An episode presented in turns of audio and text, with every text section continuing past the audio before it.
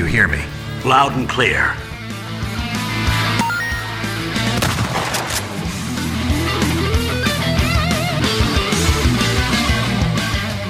Detonado Cast começando mais um episódio. Eu sou o Rodrigo Ferro, estou aqui com André Dias. Eu só quero dizer que vocês têm que acabar com esse preconceito com Rocket League.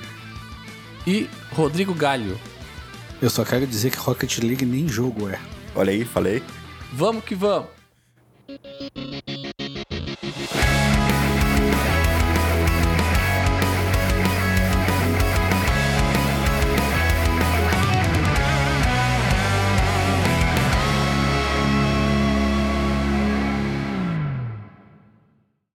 Começando então mais um episódio e, antes de tudo, gostaria só de divulgar as nossas redes sociais, Twitter e Instagram, DetonadoCast. Vocês podem nos seguir lá para ficar sempre a par das novidades dos episódios. Também estamos na Twitch, twitch.tv barra DetonadoCast. Podem nos seguir lá também, estamos sempre fazendo lives, às vezes gravando alguns episódios ou jogando. Também estamos com uma novidade agora, que é o nosso Discord. Estamos abrindo aí para todo mundo que quiser entrar e conversar com a gente. O link vai estar na, na descrição aí, mas vocês podem acessar o Linktree do Detonado Cast, que é linktr.ee barra detonadocast. Lá vocês vão ter os links para todas as nossas redes sociais, inclusive o link para entrar no Discord.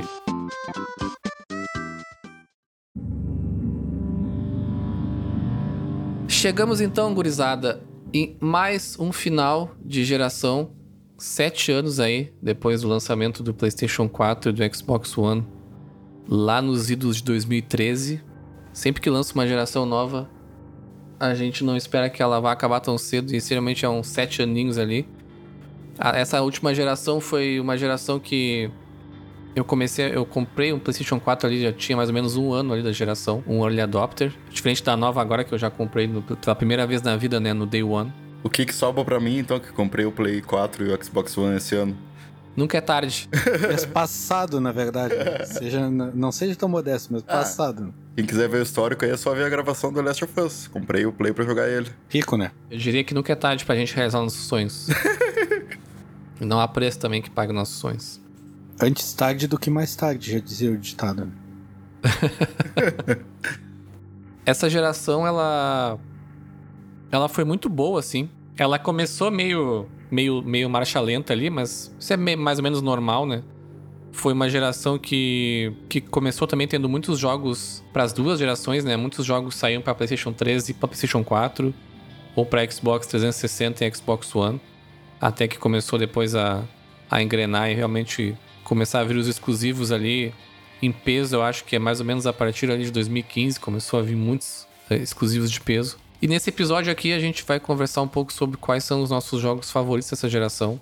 A gente não pode deixar a Nintendo de lado, né, que corre por fora ali, então a gente tá incluindo também o Nintendo Switch nessa nossa lista. E a gente vai conversar um pouquinho aqui sobre quais jogos que a gente mais gostou aí, mais jogou. Galho, puxa então aí teu teu primeiro jogo aí, tu, tu mais gostou da geração. É o melhor jogo da geração, a gente já sabe qual é, né? Então acho que vamos, vamos deixar ele por último. Vamos deixar uma surpresa que não é surpresa. É, vamos começar falando. Eu trouxe um jogo que eu, eu nem ia botar na lista, mas como foi um dos jogos que eu mais joguei nessa geração, então acho que não poderia ficar de fora, que é o The Division 2. Na verdade, ele é um jogo bem genérico, só que ele é bem divertido, então, tipo, é isso. Ok? ok.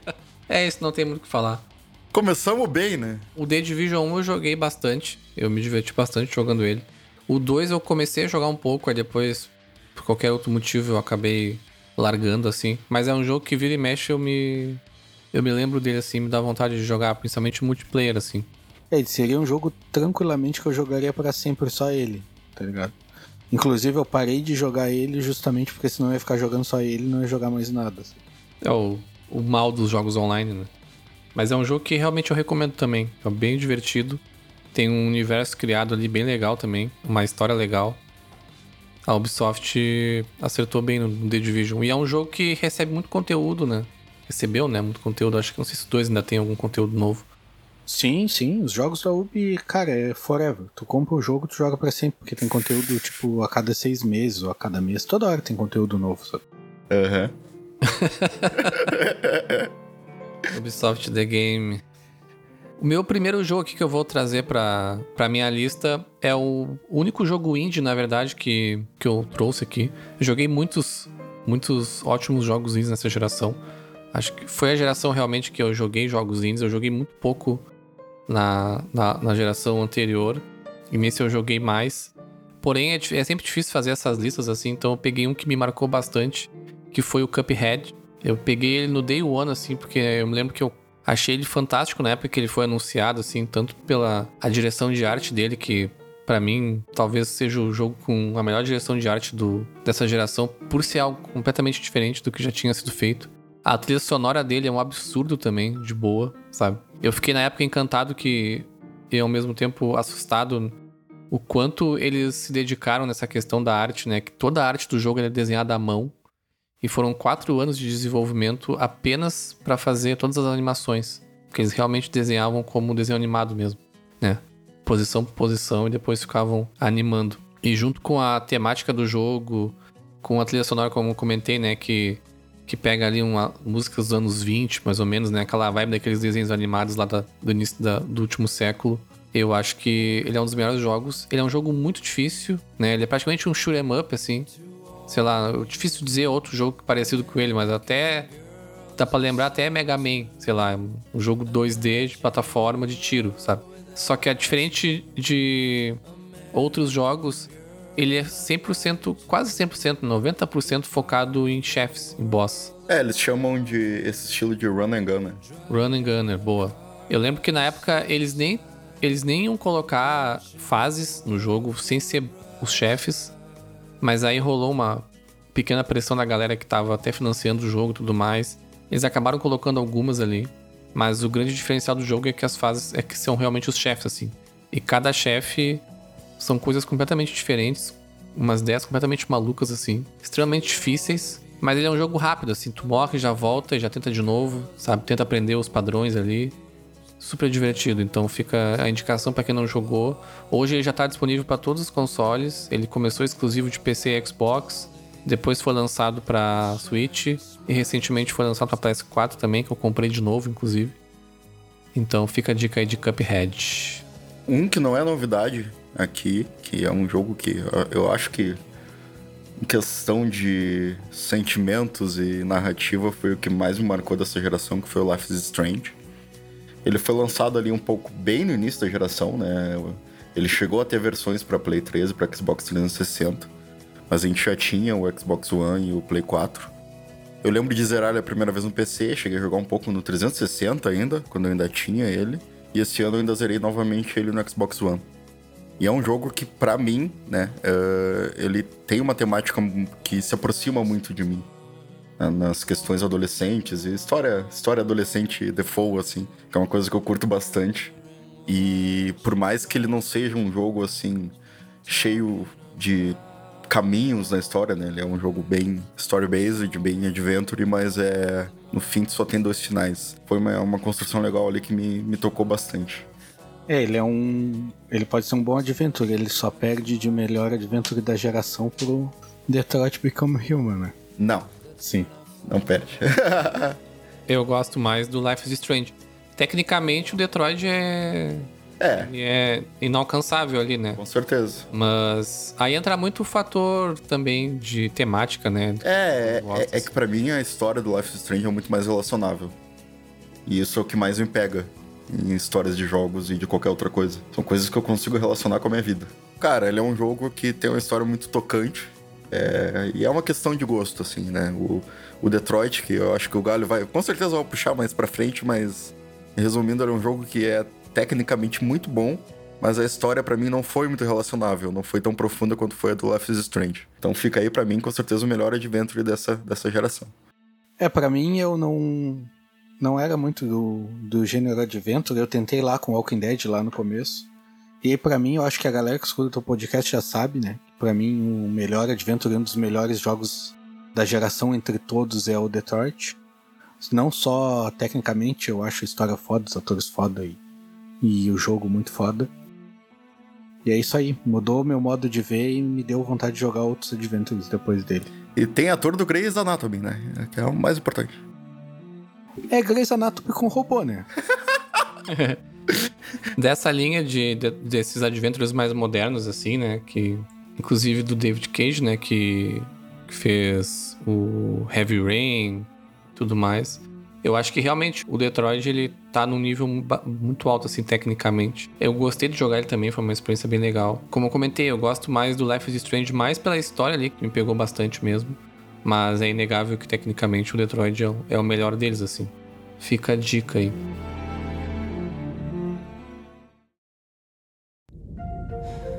Um jogo que, que eu vou trazer que é um pouco polêmico, mas que me marcou bastante nessa geração foi o Death Stranding. Ele foi um jogo que. Falou polêmica, é óbvio que vem alguma coisa do Kojima, né? É. É, nós vamos começar a baixar o nível já na metade da gravação? eu vou baixar um pouquinho para depois aumentar de novo.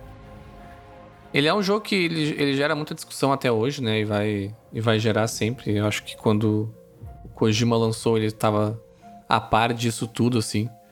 Ele tentou mudar um pouco a forma de, de gameplay, assim, de como as pessoas se relacionavam com jogos, assim, de ação e tudo mais, né? E aí veio as piadas ali, né? Que o jogo era um jogo de entrega, um jogo de caminhar e tudo mais. Jogo de Uber? O jogo é um jogo de Uber. O jogo ele é muito mais do que isso, né? Eu. Difícil me aprofundar muito agora aqui, mas ele é muito mais do que isso. Não tô dizendo que todo mundo vai gostar desse jogo, eu acho que não. Eu acho que é um jogo que, não sei, talvez tenha que estar um pouco de cabeça aberta para jogar. Mas ele tem muitas coisas legais ali que eu não, nunca vi em outros jogos, assim. E talvez eu nunca mais vá ver, porque é realmente me parece muito até um experimento, assim, do Kojima. E acho difícil que ele consiga fazer algo parecido de novo, assim. Talvez nem valha a pena ter uma continuação, alguma coisa assim. Então, quem quiser experimentar um jogo diferente, foi um dos jogos mais imersivos também que eu joguei nessa geração. É uma história de ficção científica muito foda bem complexa, cheio de elementos de ficção científica que a gente gosta, de clichês legais tudo mais. Com o Daryl do The Walking Dead, né? Que é amigo do Kojima e o Kojima só contrata os amigos dele. Então, quem gosta do, do The Walking Dead. Não, e tem uma pá de atores, né? Aquele ator ele só sabe fazer o mesmo personagem. Então. Ah, não faz isso com quem gosta de The Walking Dead, meu. Não faz isso, por favor. Mas eu gosto de The Walking Dead. Não diz assim, quem gosta de The Walking Dead joga Life is Strange, porque o pessoal vai ficar de cara contigo depois. ah, não, não, não. Eu quis dizer por causa do ator. Eu tô zoando, né? Não tem nada a ver com The Walking Dead. Cara, quem gosta de Kojima joga Death Stranding. Não, e não é só o Norman Windows, né? É, eu acho que ele conseguiu trazer bastante gente massa ali. Inclusive a mãe dele, a mãe dele no Death Stranding parece com a atriz que faz a Carol no The Walking Dead também. Ele trouxe É, mas não é, não é. O Mads Mikkelsen, que agora é o novo vilão aí do da saga lá da do Harry Potter, sem Harry Potter, que eu esqueci o nome. É Harry Potter sem Harry Potter, tá certo ou não? O Harry Potter sem Harry Potter, tem a Leia Sedu, tem o Guilherme Del Toro no jogo. Sim, o Guilherme Del Toro que era o escritor junto com ele do Silent Hills, né? E nesse jogo aqui ele vem, de, ele vem como ator mesmo. Sim. Mas. Mas eu acho que é o que o Galho falou mesmo. Quem gosta de, de Kojima já conhece as maluquices dele. É, tu tem que estar tá preparado para jogar cocô e fantasma. Se não tá preparado para isso, tu nem joga. Exatamente. Eu acho que é. Essa frase resume bem o que, é. o que, que é Death Stranding. É, Death Stranding é um jogo bem bonito. Deu, era só isso. o Galho é o nosso hater favorito ainda. É foda. Não é hater, cara. Eu tô dizendo que o jogo era bonito, cara. Ele é bonito, ele tem umas cenas bonitas, ele tem uma música bonita. Tu fica horas caminhando numa paisagem bonita. É, falando em, em, jogo bonito, tem um jogo que a gente já fez episódio também, que todo mundo jogou e acredito que todo mundo gostou. Não, na verdade eu e o André botamos na lista. O André botou na lista dele e eu puxei para mim, que é o Hellblade. Senua Sacrifice. Que, cara, para mim é um, é um, jogo fantástico, assim, ó, em termos de gráfico e, e lore do jogo e tudo, ele tá ali entre os 10, tá ligado? Dessa geração apesar de ter sido bem no, relativamente no começo da geração. E é um. Bom, todo mundo já sabe o que, que a gente acha de Hellblade, porque a gente fez um episódio sobre isso. É, quem não ouviu, procure lá um episódio sobre Hellblade, que tá bem legal. Eu acho que o fato do Hellblade tá na minha lista também de melhores da geração é, tá muito ligado com a questão do Life is Strange, né? Porque a, pra mim ele foi revolucionário, assim, na forma de trazer doenças mentais para dentro de uma história ficcional e com muita interação sonora e muitas coisas que a gente não tinha visto a um nível tão grande, assim, num videogame até hoje, sabe? E muita pesquisa fora também, então... Eu acho que isso com certeza é, é groundbreaking, assim, e estamos muito ansiosos pro dois, né? É, o que me ganhou muito nessa geração, que eu acho que o Hellblade tem perfeito, é tamanho e direto ao ponto, tá ligado? Eu acho que os jogos a partir de. na próxima geração deveriam seguir mais essa linha. De um jogo pequeno com uma história linear e sem muita firula, sabe? Pra ti o negócio então é pequeno direto ao ponto. Isso, sem firula. Não importa o tamanho do remo, o que importa é o balanço da canoa.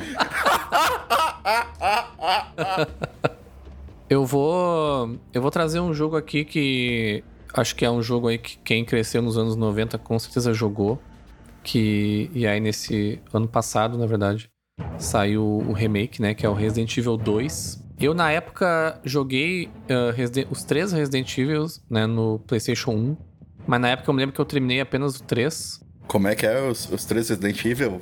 Evils. Evils. Evils. Resident Evils. Na época eu lembro que eu terminei apenas o terceiro, não me lembro porquê. E aí depois eu acabei jogando os outros, não, quatro, cinco. Depois meio que parei um pouco de, de seguir a, a série. E aí com o remake do Resident Evil 2 eu fiquei bastante empolgado, assim, joguei.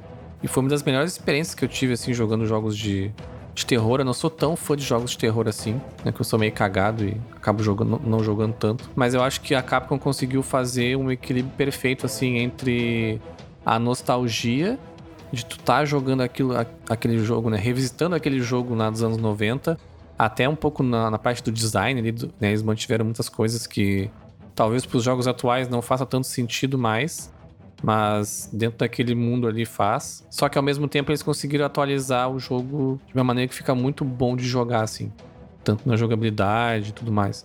Eu gostaria muito de ver quase todos os Resident Evils uh, refeitos nessa engine. Eles já fizeram três esse ano, que até teve uma recepção um pouco morna, assim, porque o pessoal acho que criou uma expectativa muito grande de que eles iam extrapolar, assim, eles acabaram não fazendo algo tão grande. O jogo ele é bom, mas não, não é tão bom e marcante como Resident Evil 2. Então, para quem quer rejogar essa história que é muito foda, acho que vale muito a pena jogar o, o remake aí. E hoje dá para encontrar ele com um preço bem, bem em conta, assim. E o jogo é bem bonito também. Ficou, ficou bem legal. É, é uma vergonha não ter terminado ele ainda. Porque eu joguei muito Resident Evil 2 original. Várias vezes o Play 1. Eu tenho cartucho aqui pra Nintendo 64 também. E o remake eu não consegui zerar até hoje. Mas uma hora vai. Inclusive, eu peguei um pack na PSN que tava promoção o 2 e o 3 juntos. E são jogos curtos, né? Tu, é, no caso do Resident Evil 2, são duas runs diferentes. E jogando lentamente, tu leva, sei lá, 4 horas pra uma run, sabe? Então numa sentada, de repente, tu já termina o jogo. Tu sabe o que fazer, tu termina em menos de uma hora, eu acho, o jogo. Tá uma corridaça. Mas aproveitando bem, assim, tu joga cada run em 4 horas, então em 8 horas tu consegue terminar as duas runs. Vale a pena. Bom, eu queria trazer dois jogos. Na verdade, eu trouxe dois jogos na, no quesito FPS, que é um dos, dos tipos de jogos que eu mais jogo, né? Quem conhece aí sabe. O primeiro, que para mim é um dos melhores FPS dessa geração, polemicamente, vocês não estão preparados para essa discussão, que é o Titanfall 2, que para mim, cara, para mim é um dos melhores FPS que eu já joguei. Ele foi muito injustiçado de não ter tido sucesso porque ele foi lançado numa janela entre COD e Battlefield, que são duas franquias gigantes, mas apesar de ser melhor que os dois, na minha opinião. Mas, cara, eu não sei se ele foi tão injustiçado assim. Tipo, eu não acompanho o cenário de FPS, né? Como você sabe. E quando eu jogo, vocês têm mais certeza disso. Mas o Titanfall 2, ele tá sempre nas listas dos melhores da geração de FPS, sabe? Inclusive no Metacritic, como eu te falei. Por bastante tempo ele foi o primeiro. Se ainda não for, sabe? Eu acho que talvez não tenha tido o, o, o boom, assim, que teve, por exemplo, um um COD, o Warzone, por exemplo. Mas o Warzone tem muito do, da questão dele ser free também, acaba chamando mais atenção. Sim. É que eu acho que o jogo se define nas primeiras semanas de venda, né? Então provavelmente a galera comprou o BF, comprou o COD e não comprou o Titanfall.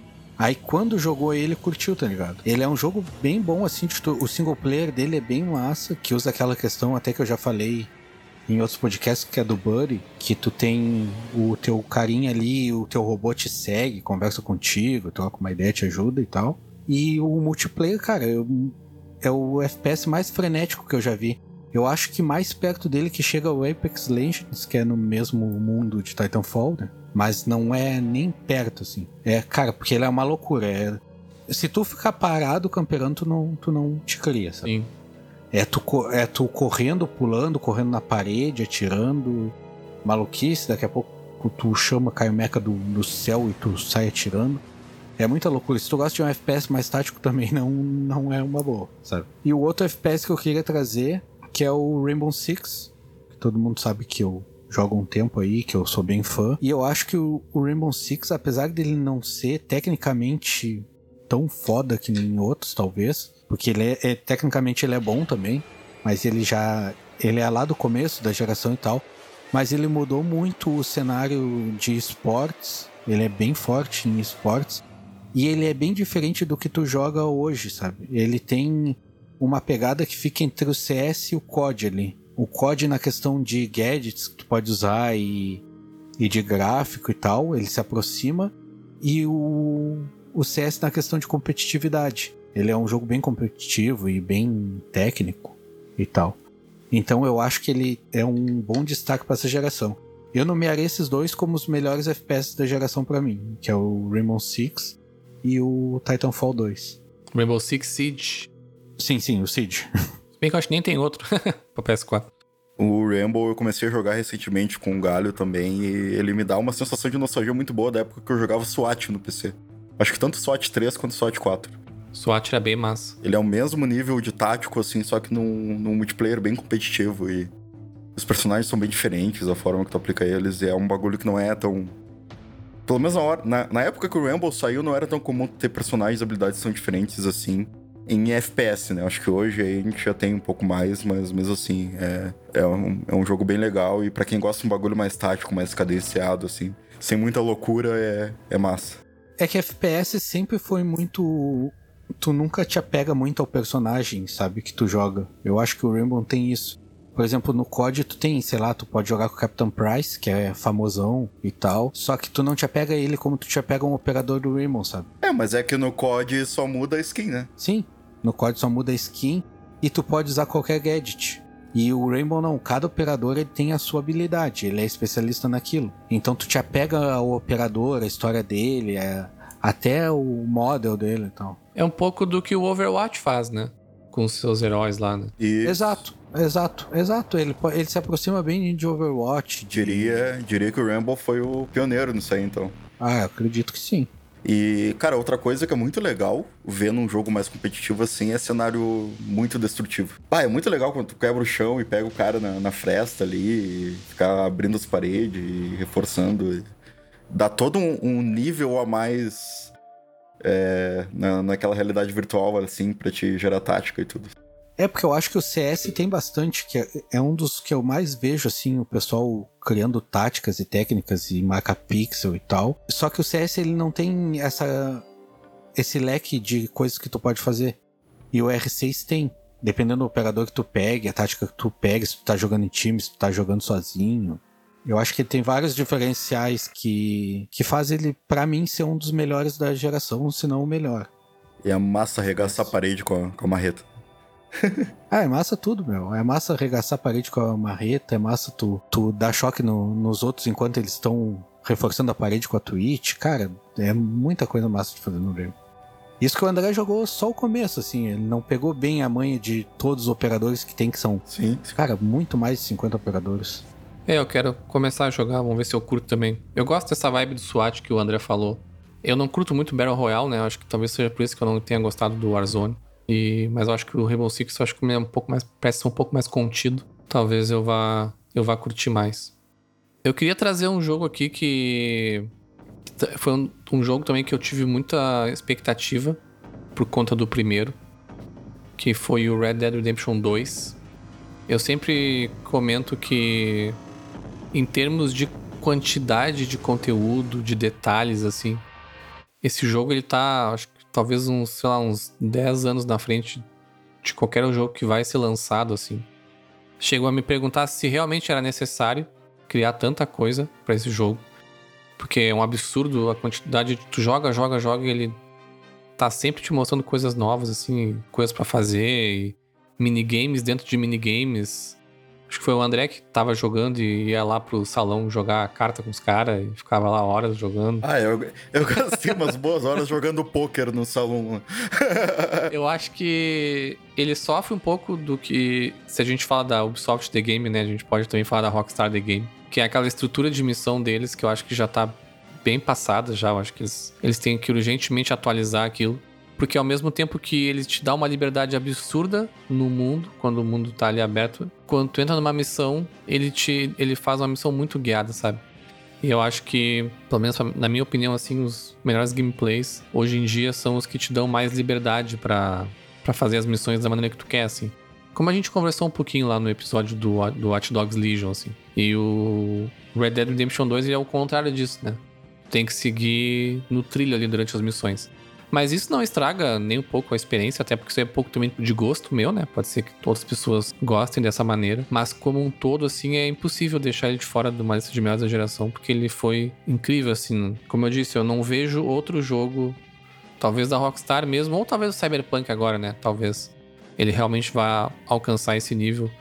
A gente sabe que a CD Projekt Red, o que ela fez com The Witcher 3, né? Então a gente pode crer isso assim. Mas eu acho que fora essas duas, eu não vejo outras empresas fazendo jogos tão grandes assim. E de novo, fico me perguntando se é realmente necessário, né? Release the, the devs.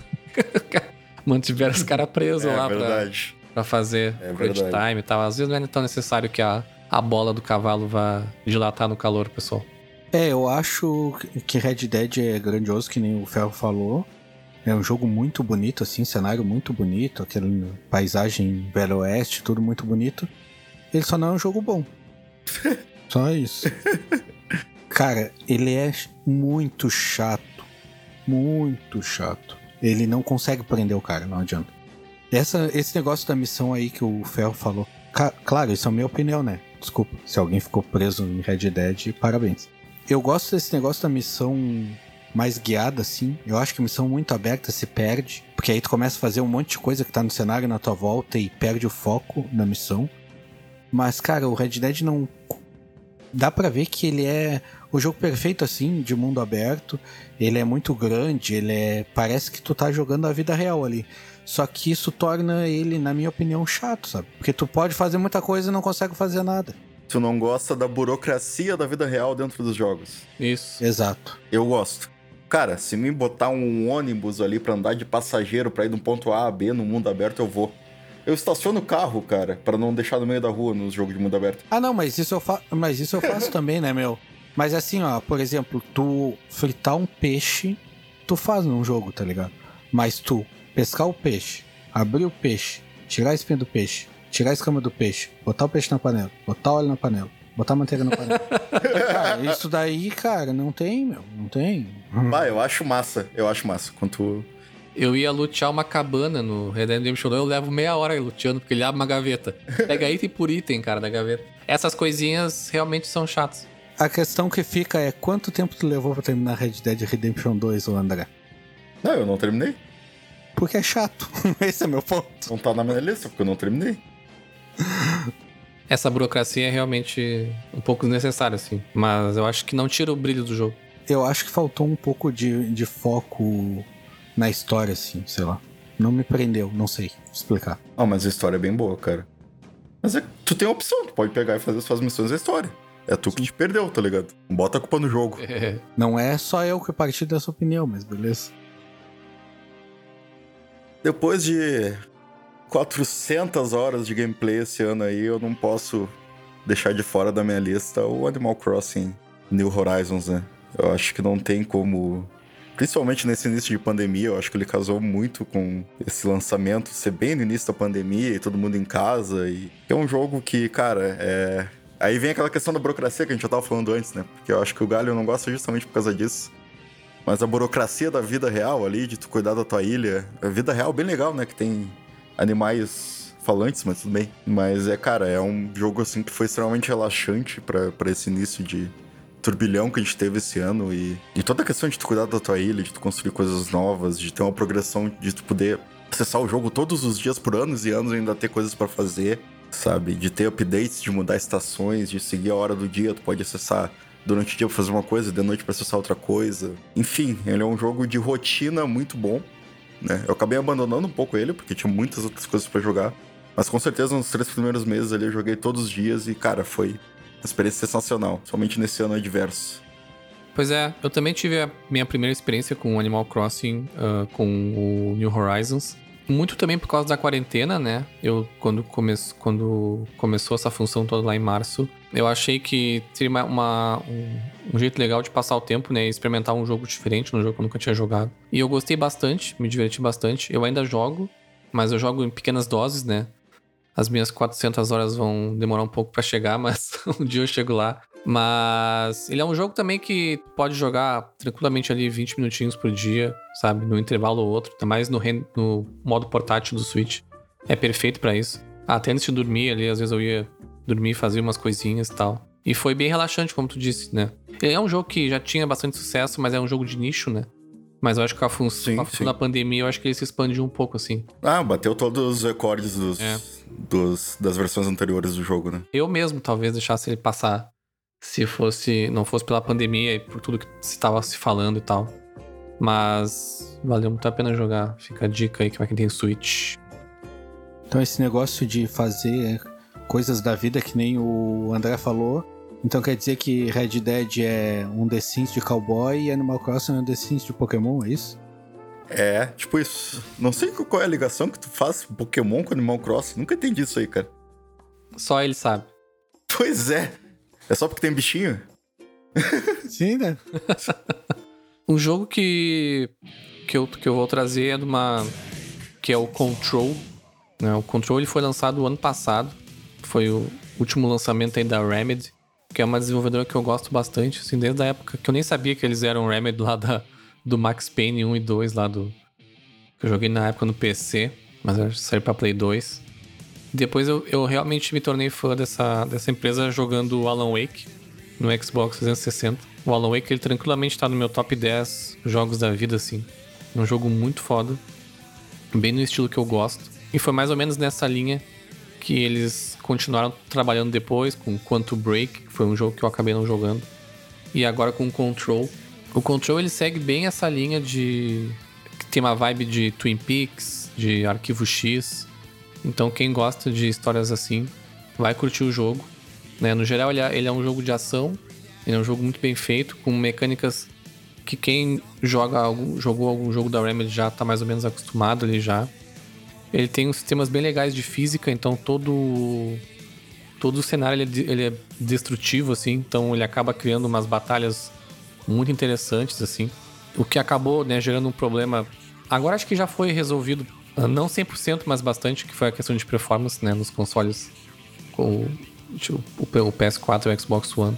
Mas fica a dica aí de Control. É um, um puta jogo que me surpreendeu muito Vou rejogar ele agora no PlayStation 5 e jogar as DLCs também que eu não joguei. Que inclusive fazem referências ao Alan Wake, né? Que aparece em uma das, das DLCs. Então quem é fã de Alan Wake e quer saber como é que continua a história dele, joga em Control. É, eu acho que é a melhor hora para jogar, né?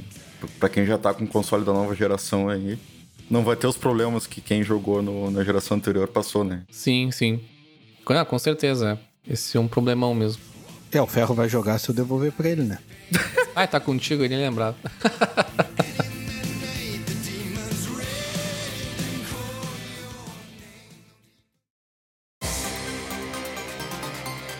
Tá, eu acho que nessa geração a gente tem que dar os parabéns aí pra Quiris. por bater forte na nossa nostalgia de Top Gear, de OutRun com Horizon Chase Turbo. E foi, cara, um joguinho que eu gastei muitas horas também esse ano jogando. É um um estilo de corrida arcade ali que eu acho que diverte muito e, e pega muito na nostalgia daqueles jogos antigos, aquele estilo de jogo em que o, o mapa se move e o, e o, carro tá relativamente parado, né? Que nem eram os antigos e ele é um jogo com bastante conteúdo, até hoje eu não fiz tudo que tem nele. É um jogo muito bom para jogar split screen, quando tá com alguém em casa e, e enfim. E é um jogo que tem todas as plataformas, desde Switch até PC, Play 4, Xbox. E ele marcou bastante também pela questão de ser brasileiro. Né? Ser uma, uma obra daqui e eu acho que uma das primeiras obras assim de, de, desse gênero, né? De, de, jogos que conseguiu alcançar um relativo sucesso no exterior. Eu vi muitos youtubers gringos falando muito bem do jogo, do jogo assim. O Metal Jesus adora, né? Sim, sim. Inclusive foi à venda no exterior, físico. Isso aí foi sensacional, assim. Eu joguei o Horizon no, no, no, no mobile, né? Foi pela primeira vez. E aí depois eles acabaram fazendo esse port, né? Pra, pra consoles. E eu lembro que eu peguei ele bem na época do lançamento, assim. Até na época eu fiz questão de comprar a mídia física pra, pra ajudar a galera. E é bem massa que vem as assinaturas de todo mundo, assim. Foi o primeiro jogo brasileiro a sair em mídia física, né, pra Play 4. Foi um marco bem legal aí. É engraçado que eu tenho a mídia física aqui, só que a minha tá lacrada ainda porque eu não queria perder o selinho que vem por fora do lacre escrito jogo feito no Brasil. Então eu não tive coragem de abrir. Sim, sim. Na verdade, o que eu joguei mesmo foi, a versão do Nintendo Switch, né? Que eu comprei digital antes. Sim, sim, mas vale a pena, cara. Quem gosta de jogos tipo Top Gear, lá do Super Nintendo, vale muito a pena. Um baita de um jogo. OutRun também. OutRun. Eu quero trazer um jogo de uma franquia que eu nunca tinha jogado, porque eu não tive PlayStation 2 nem PlayStation 3, então esses jogos da Sony passaram em branco para mim.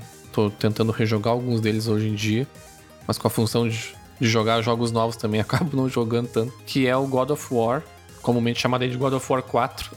Ah, ele continua a história, né, do, do Kratos ali, mas ele é um reboot no sentido de gameplay mesmo. Eles reformularam todo o jogo. Eles saíram daquele gameplay mais hack and slash. Até o Galho tá jogando aí o God of War 3, tá ligado? E eles foram pro jogo mais de ação e com um gameplay mais, não, não diria moderno, né, mas pegando aí uma vibe de Horizon Zero Dawn, por exemplo, né, no sistema de, de batalhas ali. Mas ele também acaba, né, gerando bastante elementos de hack and slash nas batalhas, lembra um pouco, mas não chega a ser bem o hack and slash mesmo. O jogo ele é, tem uma história muito foda, né, uma relação bem legal ali do Kratos com o filho dele. Então, até eu tava conversando com o Galho, né? Eu já tinha ouvido outras pessoas falarem também que. E que geralmente quem é pai, assim, né, se identifica bastante com o jogo, porque tem essa questão ali da relação entre pai e filho e como os dois vão se, se relacionando, assim. É uma história de família, né? A história do jogo toda envolve da família do Kratos ali. Ele tem uma estrutura narrativa muito foda, assim, em que ele, em que ele consegue narrar várias histórias e várias coisas além, né, daquela história principal ali que tu tá fazendo de formas bem criativas. Ele é bem divertido nas batalhas, ele tem bastante coisa para fazer. Ele, ele, ele, consegue, ele é um mundo aberto, mas um pouco diferente do mundo aberto que a gente conhece hoje em dia, né? De, de sandbox, assim. Mas tu consegue navegar em todas as áreas do jogo, indo e voltando, né? E as missões elas estão bem especificadas ali. Ele é um jogo que ele foi interessante que eles criaram um sistema que o jogo não tem carregamento, né? Claro que eles dão uma roubadinha ali para botar o carregamento por fora, mas por trás, na verdade. Não vai me dizer que tem elevador ou escada, né? Não, não é elevador ou escada, mas é um. elevador em God of War, isso é engraçado. Mas quando tu faz um, um fast travel ali, tu, tu passa por um pequeno cenário, que seria o cenário que tá carregando, né? Mas eles criaram de um jeito e, e sempre tem alguma coisa para tu descobrir ali. Então acaba, e acaba passando despercebido, assim. Então tu realmente não sente que o jogo tem tem tela de load, porque realmente não tem, né? Então é bem, bem interessante assim. Com certeza é um dos melhores jogos do, do PlayStation 4 e um dos melhores da geração, assim, que me deu vontade de jogar os, os antigos, né, também. Eu quero saber se nesse o Kratos fala I will have my revenge. Ou não? Cara, eu acho que não. eu não me lembro agora. Ah, então, então não é God of War. ele só fala Shut up, kid. O Kratos, ele tá para quem jogou os antigos, ele tá irreconhecível nesse jogo. é, eu tô jogando 3 agora, me preparando pro 4, porque eu nunca fui muito fã de God of War. Eu sempre achei chato, na real. Mas aí me deu vontade de jogar por. Tudo é chato pro Galho, né? Por ser. Ah, cara, eu sou sincero, né? Se o jogo é chato, é chato. Eu não fico de rodeio porque o Metacritic falou que é bom, tá ligado? Aí o 4, por ser essa vibe diferente, ser nórdico e tal, gráfico mais massa, me deu vontade de jogar. Aí eu comecei a jogar o 3 e comecei a gostar, tá ligado? Mudei a minha cabeça, fiquei velho, né? Aí comecei a gostar do God of War. Aí tô ansioso pra jogar o 4, né? Quer dizer que tu tá ficando chato também, então. Exato. Daqui a pouco eu vou gostar de Red Dead e Animal Crossing. O 4 ele é bem diferente, né? Em gameplay, assim. Mas. Então. Tu estar gostando do 3 não significa muito que tu vai gostar do 4, mas acho que é dificilmente tu não vai gostar do 4. Acho que é o tipo de jogo que tu vai gostar bastante.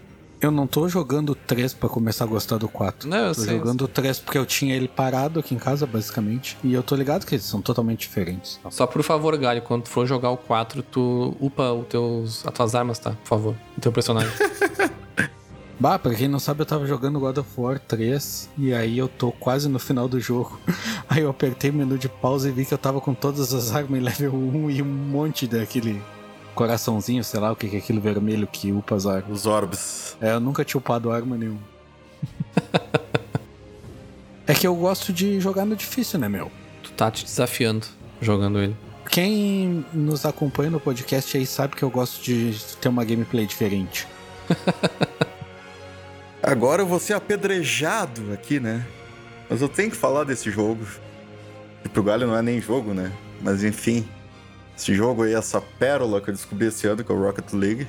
Que pra muita gente é um jogo bem casual, né? Até pelo estilo de gameplay dele e tudo. Mas eu comecei, comecei a jogar, fui indo, indo, indo. Comecei a jogar competitivo, comecei a olhar campeonato, comecei a ver vídeo. E agora já tô com 600 horas de jogo. Tô diamante aí no competitivo. Quem quiser jogar comigo, só me adicione lá. Abraço. E cara, é um jogo que pra mim é sensacional. Ele é um estilo de jogo physics-based.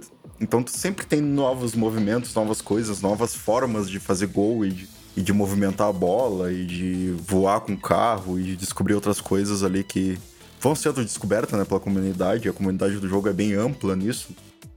Tem vários youtubers grandes que estão sempre postando conteúdo e coisas novas. E... Enfim, é um jogo que, mesmo tendo 5 anos aí, continua evoluindo bastante. Esse ano ele se tornou free to play. Então teve toda uma, uma nova leva de pessoas aí jogando. Deu uma. colocou ele no, no spot um pouco mais. Mas, cara, não tem o que falar. É, para mim ele era uma diversão casual que acabou virando super hardcore aí. E tamo indo. Um dia eu viro Super Sonic Legend. Daqui a pouco vão te contratar pra algum time. Mas, cara, tirando a zoeira do começo ali, eu acho que Rocket League não é. Ninguém vai te crucificar, porque, cara, foi o jogo mais vendido da Steam, se eu não me engano. Ou é até hoje, sabe? É? E te... Sim, Rocket League é famosão, meu. Será? Sim, cara. Não sei, não sei. não pesquis... Tu não pesquisou certo, hein? Não, isso aí da Steam eu não sabia. E eu acho, hoje eu tava vendo até que vai sair a temporada 2.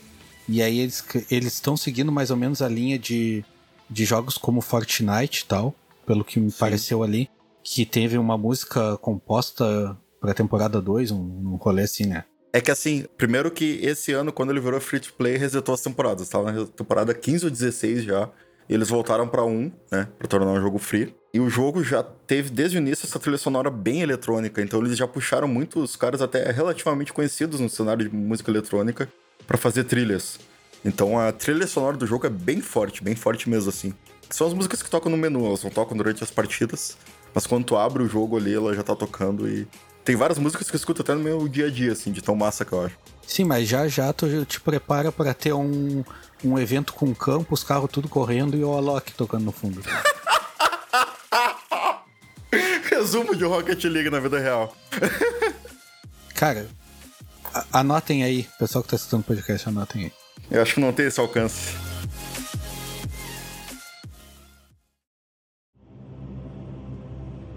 Eu quero trazer aqui um jogo que o Galho ama odiar. Todos. Todos, é todos, mas esse mais do que os outros. Que é massa o- que eu tô com um checklist aqui. Ele já Ferro marcou, já. Fala, fala a introdução e eu já marco aqui, que eu já sei qual é que é. Todo mundo já sabe. que é o meu jogo favorito de PlayStation 4. Desculpa aí, o The Last of Us Part 2. Que é o Bloodborne. É, o Bloodborne foi minha primeira experiência com jogos da série Souls. Na verdade, eu tive uma experiência bem rápida com Dark Souls, acho que no 360 e tal. Joguei um pouco, não me interessei assim, depois da, deixei completamente de lado, assim. Tanto que até hoje não, não, nunca mais joguei nenhum deles. E o Bloodborne, ele me chamou a atenção na época do lançamento pela temática dele, assim. Que eu achei bastante legal, assim, que é uma mistura de, de Lovecraft com. Dark Fantasy. Da Dark Fantasy, eu sempre esqueço desse nome. E me chamou bastante atenção porque é um, um estilo de. que eu gosto, assim. Mas, inclusive na época eu não tinha muita noção, assim, né, também desses jogos da série Souls ainda, né? Isso lá em 2015. Aí eu joguei um pouco, gostei, mas acabei deixando um pouco de lado, assim.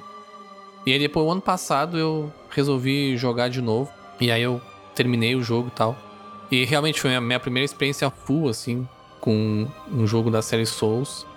E, cara, eu me apaixonei direto, assim. Uh, eu sei que o jogo tem vários problemas que quem gosta também, também aponta, assim. Mas a experiência que eu tive jogando ele, no sentido de completude do jogo, assim, é uma coisa que é difícil de ter nos jogos hoje em dia. Porque os jogos. E não é nem pela dificuldade que ele tem necessariamente. Mas pelo fato de que as coisas elas não são também tão direto ao ponto, assim. Hoje em dia, os jogos, eles basicamente, mesmo os de ação, né? A gente não tem aquela preocupação de morrer ou de. Nem a história. Até a história tu tem que lutar bastante pra entender. Até a história tem que lutar bastante pra entender. A história dele é legal, assim, mas como tu disse, tem que pesquisar e coisa assim, mas não é nem o intuito dele, assim, sabe? É um jogo que tu vai começar, tu vai jogar para ficar matando personagens, para ficar matando NPC ali e os boss que são bem massa assim. Mas essa questão de tu estar tá sempre preocupado em, em perder por conta do da punição que ele te dá, né, quando tu perde, ele te cria um senso de urgência no jogo assim que poucos jogos têm hoje em dia, porque os jogos estão cada dia mais fáceis, né, com mais acessibilidade assim. Então, isso aí foi uma experiência que eu gostei bastante assim. E a maneira como eu ia encarando os desafios e os problemas que eu encontrava no jogo, e cada vez que eu conseguia matar um boss que eu já tava perdendo para ele há, há, horas assim, a, me, me, até me, me, me remete a uns as experiências que eu tinha jogando jogos lá da época do Super Nintendo, assim, né? Aqueles jogos que a gente tinha três vidas para terminar o jogo todo, sabe? Então tu comemorava cada vitória, assim. E aí foi, foi muito interessante. E eu nem tô entrando aqui em todos os aspectos, né? De jogos da série Souls, assim, né? Que também são, são bem interessantes, né? Seja seus problemas ou suas virtudes. Né? Então foi um jogo que me introduziu aí a esse, a esse universo. Tô jogando Demon Souls agora no PlayStation 5, tô gostando bastante. Né? São jogos bem, bem parecidos em estrutura, assim. E ele continua sendo o meu, o meu jogo favorito. Eu só não recomendo jogar agora na pandemia, porque eu não tô com emocional para jogar esse tipo de jogo. Cara, eu acho essa temática Dark Fantasy do Bloodborne fantástica, assim. É um jogo muito lindo, assim, cara, os cenários são muito bonitos e o, a ambientação dele.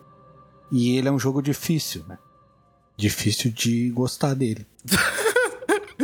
A mecânica é horrível. Começou. Tu morre por bug.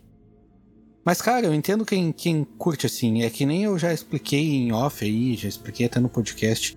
É que as coisas que me fazem morrer no Bloodborne são coisas que eu não aceito, tá ligado?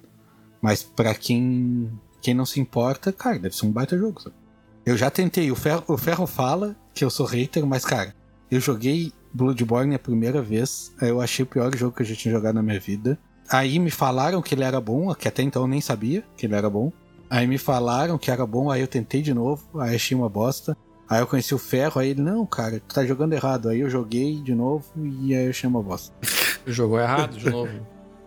Mas eu tô ligado que tem uma galera que curte e tal. Fica a dica aí que a gente vai fazer uma live com o Galho jogando e a gente dando as dicas ali, vai ser engraçado. Exato, nós vamos fazer uma, uma live do Ferro me mostrando o jeito certo de jogar Bloodborne. Quero só ver. E eu mostrando todos os bugs que o jogo tem por aí. Os bugs é que deixam ele bom. Ah, é, esse é o segredo da Ubisoft. Né? Sim. Sabia, eu vi essa venda. Cara, um dos melhores jogos da geração para mim, eu já falei em outros podcasts, em outros episódios, em outros podcasts, como se eu fosse famosão do podcast. Né? eu já falei em outros episódios, é o Horizon Zero Dawn, que para mim, cara, é o melhor jogo de mundo aberto do dessa geração. Ele ele não é o maior, porque o mundo aberto dele é gigante, mas nem se compara a um Red Dead 2 ou, ou outro jogo assim. Mas eu acho que é no tamanho perfeito, sabe? Ele não é muito grande e não é muito pequeno.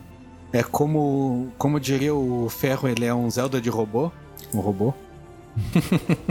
e cara, eu, eu gosto de tudo nele. A história, o cenário, fantástico. A personagem principal, eu acho bem carismática, apesar dela ser muito arrogante. E eu tô aí ansioso pelo 2. O 2 eu acho que vai ser mais do mesmo, com um gráfico melhor, talvez, ou algumas features novas. Mas é isso aí. Eu aconselho o pessoal jogar. É um jogo leve, divertido assim, não, não é chato e tu não vai ficar muito estressado jogando, por exemplo. Eu não quero hypar muito o jogo, porque o André tá com ele na, na fila ali.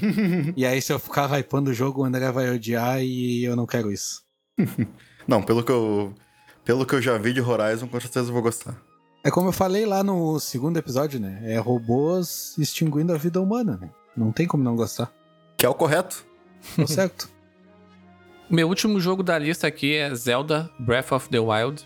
Ele para mim ele acabou se tornando aí o meu jogo favorito da vida, assim. É impressionante como esse jogo é bom.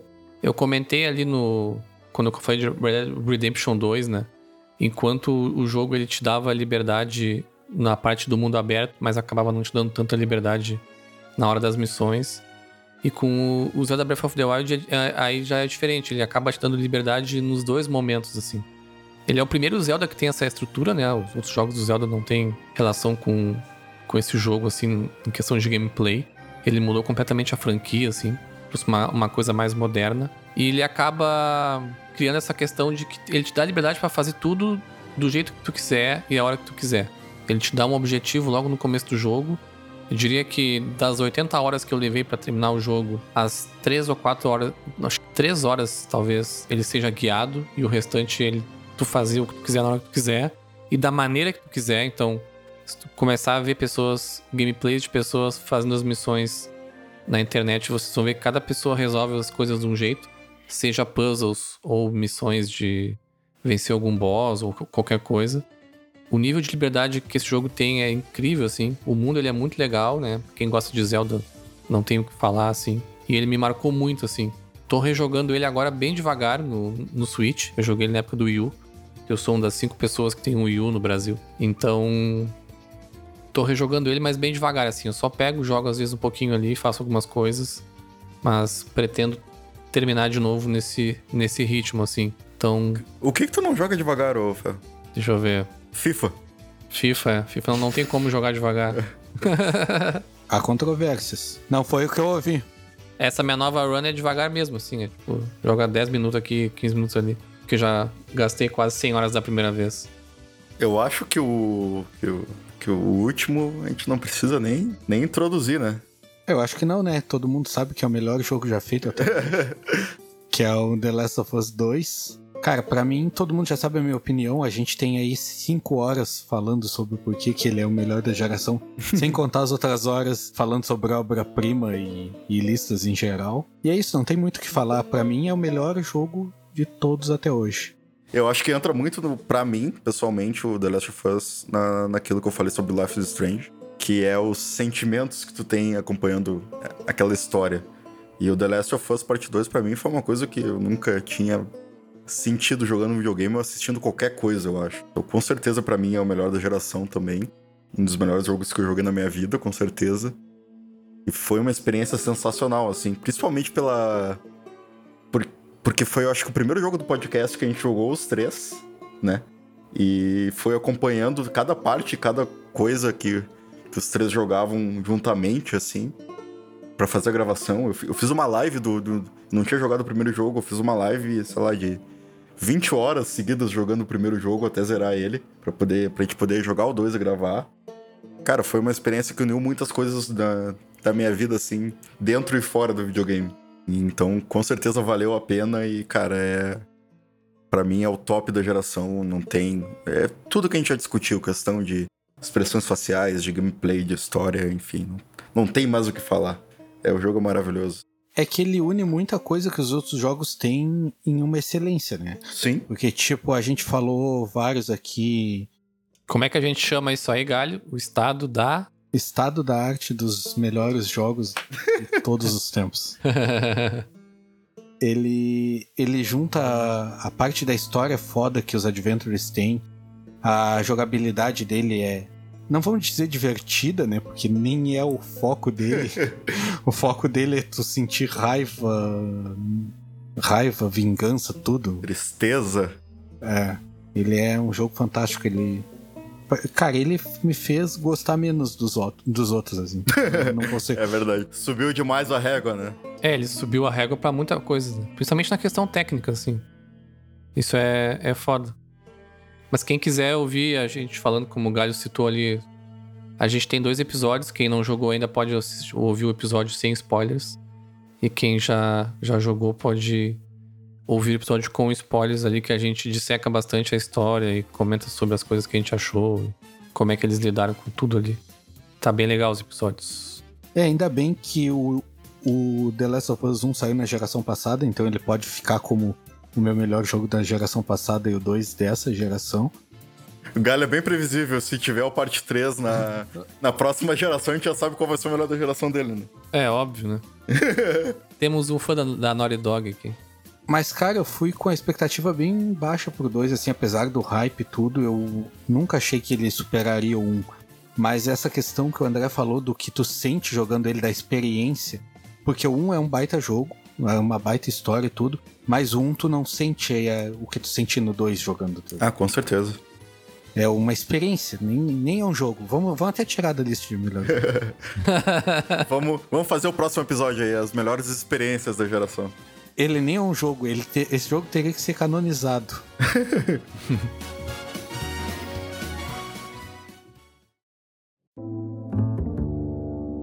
Eu vou fazer umas pequenas menções honrosas, porque como eu comentei, eu cheguei atrasado nessa geração, então tem alguns jogos que eu tô terminando, outros eu larguei da metade.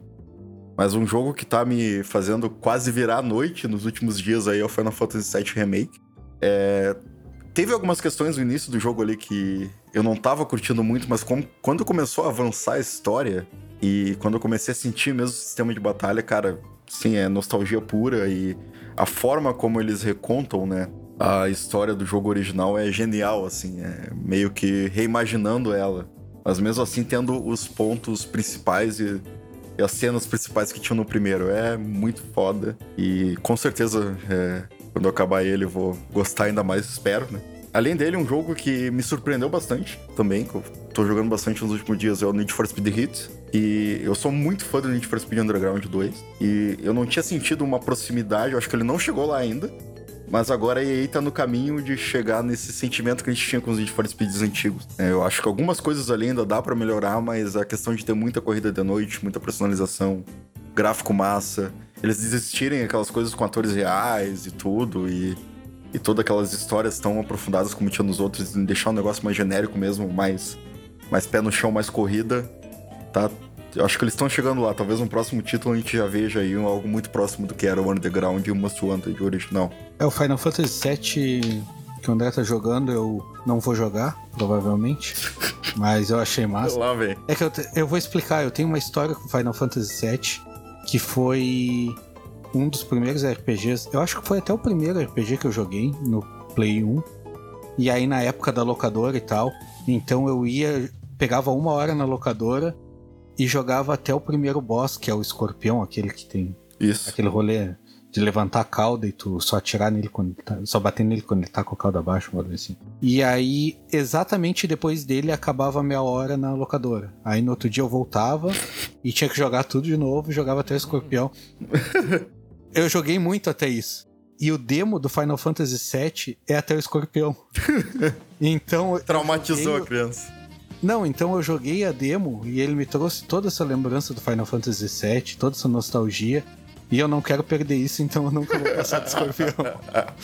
então é por isso. Essa é a minha- história com Final Fantasy VII. Mas se sair um remake do Final Fantasy VIII, eu vou jogar até o fim, com certeza. Tu é do time Final Fantasy VIII, então. É que o Final Fantasy VIII é o que eu joguei mais, sabe? É, Eu tenho isso com ele. Eu tenho alguns jogos também que eu tive ótimas experiências ah, nessa geração. Alguns eu também não terminei e quero, e quero retomar. Um deles é o Celeste, um jogo indie aí extremamente difícil e desafiador. E que trata até de assuntos pesados, assim como depressão, por exemplo. Mas é um jogo de plataforma, de desafios, assim, muito legal. Fica a re- a recomendação aí. Também gostaria de citar o Stardew Valley, quem gosta de jogos, famosos jogos de fazendinha, né? Do Harvest Moon lá do PlayStation 1. Stardew Valley ele foi uma grata surpresa aí nessa, nessa geração também. É um jogo que foi feito por uma pessoa só. E também é um jogo que eu sei que fez bastante sucesso durante a quarentena também. Porque, né, cuidar de fazendinha é sempre, sempre divertido. Outro jogo legal que eu joguei que fica a dica é o Oxenfree. Ele é um jogo de adventure point and click com uma história de terror bem legal, assim, e uma direção de arte bem minimalista, assim, e, e bonita. E que ele traz uma característica legal de que as escolhas que tu faz durante as conversas, elas têm um tempo muito rápido, assim, para tu escolher. Então, às vezes, enquanto o teu personagem tá falando, o outro personagem já tá interrompendo e falando outra coisa, sabe? A dinâmica de, da, da, das conversas, ela fica muito realista, assim. Então tu tem que pensar muito rápido para tomar decisões, sabe? Não é aqueles jogos que tu fica parado olhando um pra cara do outro meia hora até tu decidir qual que tu vai tu vai jogar, sabe? Então fica a dica aí pra quem gosta de um jogo de terror, mas é bem de leve, não é assustador, porque se fosse muito eu não ia ter jogado. E por último, um jogo que eu joguei relativamente bastante, mas também não terminei e quero retomar, que é o, o Outer Wilds. Foi um jogo aí que foi lançado ano passado, se não me engano. Ele é um jogo do famoso Dia da, da, da Marmota, né? Ele é um jogo que tu, tu tem que reiniciar o teu dia várias vezes. E a cada reinicialização tu tem que tentar resolver as coisas no momento certo para que o dia não se reinicie novamente. Né? Ele é um jogo de controla um personagem, um, um extraterrestre, e que tá num planeta ali, e aí ele acaba morrendo, e quando ele morre, ele retorna, e ele começa a entender que tá nesse, nesse looping, assim. E é legal porque tu consegue viajar para outros planetas, né? Uma coisa bem limitada mesmo, se não me engano, são oito planetas.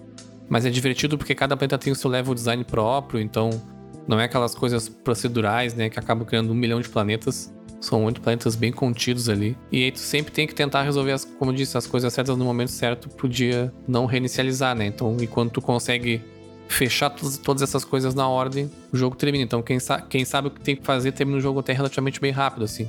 Mas é uma experiência muito legal porque ele acaba não te dando muitas dicas. Tem que ir descobrindo tudo sozinho, assim. Então, fica a dica aí de Outer Wilds também.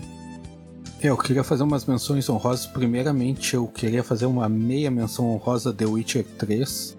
Antes que nos crucifiquem, é dizer que a gente não jogou o suficiente, pelo menos eu não joguei nem 10 horas do jogo, assim, pra, pra ter antes que digam que não entrou na nossa lista. É, eu joguei umas 30 horas, mas eu nem cheguei uh, perto de terminar ele. É, eu queria deixar claro pra galera que talvez não tenha entrado na nossa lista por esse motivo. Aí alguns que eu queria falar é Star, Wars Battlefront, que eu joguei bastante, eu curti. Cara, é bem Star Wars assim, te traz bem o, o clima Star Wars. Eu queria trazer Ghost of Tsushima, que quem já escutou os outros podcasts sabe que eu sou, era bem fã de Assassin's Creed antes dele se perder. E o Ghost of Tsushima me trouxe isso de novo. Esse sentimento de Assassin's Creed que eu nunca mais vou ter, porque a Ubisoft não sabe mais fazer Assassin's Creed. Ah, e trazer o Warzone também, que eu joguei bastante, cara, e, e mudou meu pensamento quanto a Battle Royale, que eu não curtia, e o Warzone me, me, me deu essa vontade de jogar.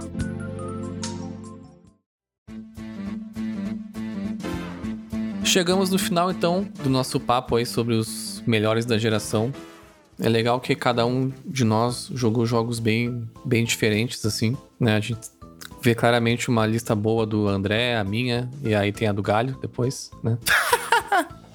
Mas, não, tô, tô zoando, Galho. A gente... é, que, é que de bom para excelente é uma distância. Eu, eu entendo a separação. sabia que, eu sabia que ia ter o, o retorno. Sabia que eu ia levar uma de volta. Mas fica aí então, pessoal. Nos comentem também lá nas, nossas, nas redes sociais quais são os jogos favoritos de vocês aí das, da geração. E estamos ansiosos aí para mais uma nova geração de jogos aí. É isso aí, pessoal. Até o próximo episódio e tchau.